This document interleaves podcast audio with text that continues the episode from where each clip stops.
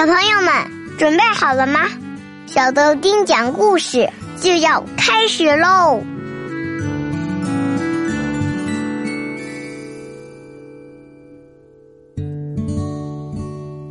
嗨，小豆丁来了，有没有想我呀？Hello，亲爱的宝贝儿，欢迎你收听小豆丁讲故事，我是豆丁爸爸。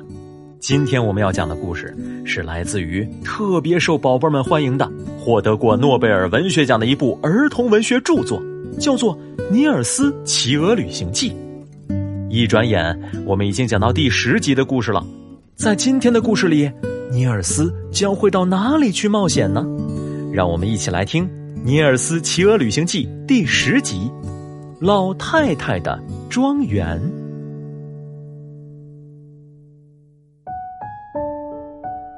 三个疲惫不堪的旅行者，在一个晚上很晚的时候，还在外面寻找过夜的地方。他们来到了一个牛棚门口，幸运的是，屋门没有上锁。尼尔斯推开门，看见里面只有一头母牛和三四只鸡。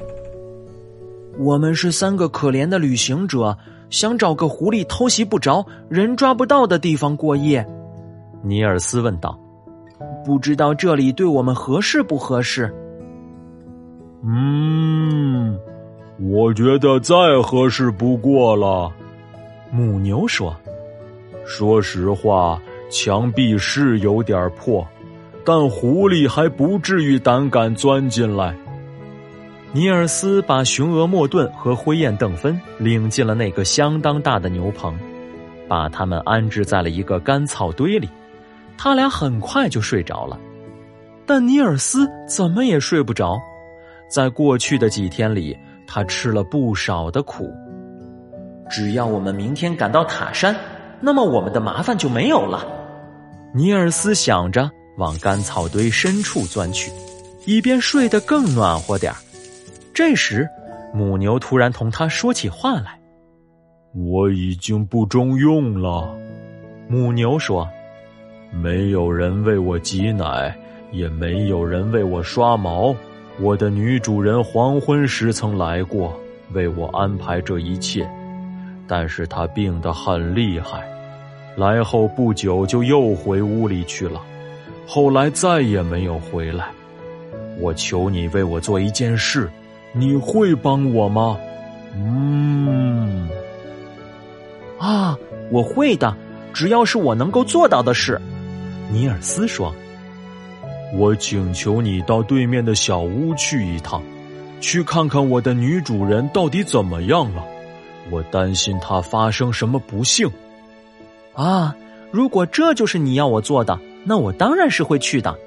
尼尔斯说完，便打开牛棚门，直奔小屋跑去。他吃力的翻过了一个门槛，来到了门廊。他刚向里面看了一眼，就吃了一惊。一位头发灰白的老妇人，直挺挺的躺在地板上，她既不动也不呻吟，脸色白得出奇。尼尔斯立刻明白，躺在地板上的那位老妇人肯定是死了。他吓得魂不附体，一口气跑回了牛棚。尼尔斯把屋里看到的情况告诉了母牛。这么说。我的女主人死了，母牛说道。最近几天来，她总是担心没有人为她合上眼睛，没有人把她的双手交叉着放在胸前，她为此一直焦虑不安。也许你能进去为她做这些事，行吗？尼尔斯犹豫了一下后，推开牛棚的门，穿过院子，走到那个屋子里。然后，他走到死去的老妇人跟前，合上了她的双眼，把她的双手交叉着放在胸前，又把她披散在脸上的银发整理好。那晚，尼尔斯梦见了他的父母，可是他几乎认不出他们来，他们变得头发灰白，脸上布满了皱纹。尼尔斯问他们：“怎么会变成这个样子？”他们回答说：“他们变得这样苍老，是因为他们太想念尼尔斯了。”当尼尔斯醒来时，已经是早晨了。他把牛棚的门打开，让母牛能出来到邻近的农庄去。只要母牛单独出去，邻居们就会毫无疑问的想到，母牛的女主人一定出了什么事。他们就会赶到这个孤寂的农庄来看望老妇人，这样他们就会发现他的尸体，并把他安葬。尼尔斯和雄鹅莫顿灰雁邓芬刚飞上天空，就望见一座山坡陡峭、山顶平坦的高山。他们知道，那肯定是塔山。阿卡和大雁们以及六只小雁早已在塔山顶上等候着他们。当天晚些时候，雁群继续飞行，他们在诺尔切平附近离开了平原地区，向北朝考尔毛登飞去。这时，尼尔斯突然喊了起来，原来是他坐在鹅背上，一只脚晃来荡去，把一只木鞋给甩掉了。莫顿，莫顿，我的鞋掉了！尼尔斯喊道。雄鹅莫顿掉过头来，向地面飞去。这时，尼尔斯看见正在这条路上行走的两个孩子，已经把他的鞋子捡了起来。莫顿，莫顿！尼尔斯急忙喊道：“向上飞，已经晚了，我再也拿不到那只鞋了。”而在下面的路上，放鹅姑娘奥萨和他的弟弟小马茨站在那里，正在打量着刚从天空中掉下来的小木鞋。哇，这是大雁们掉的，小马茨说。放鹅姑娘奥萨默默的站了很久。思考着他们刚刚拾到的东西，最后，他慢慢的、若有所思的说道：“小马茨，你还记得吗？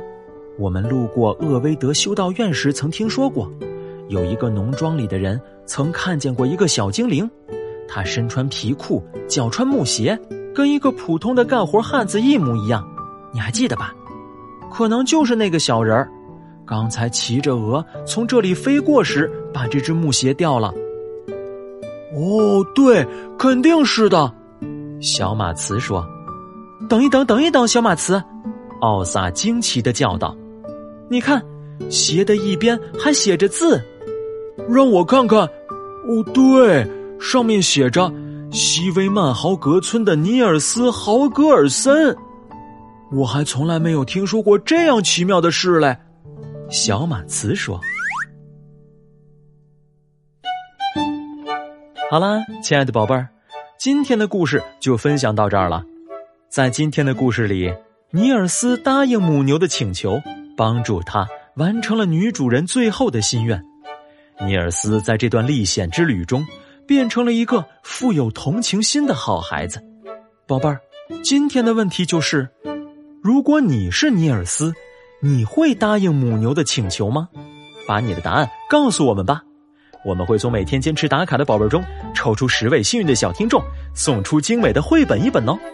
对了，如果你也想跟着豆丁爸爸一起阅读《尼尔斯骑鹅旅行记》的话，把这本小学生课外必读的书带回家吧，只要九块九哦。好啦，让我们在明天的故事里不见不散。小朋友们，拜拜，拜了个拜。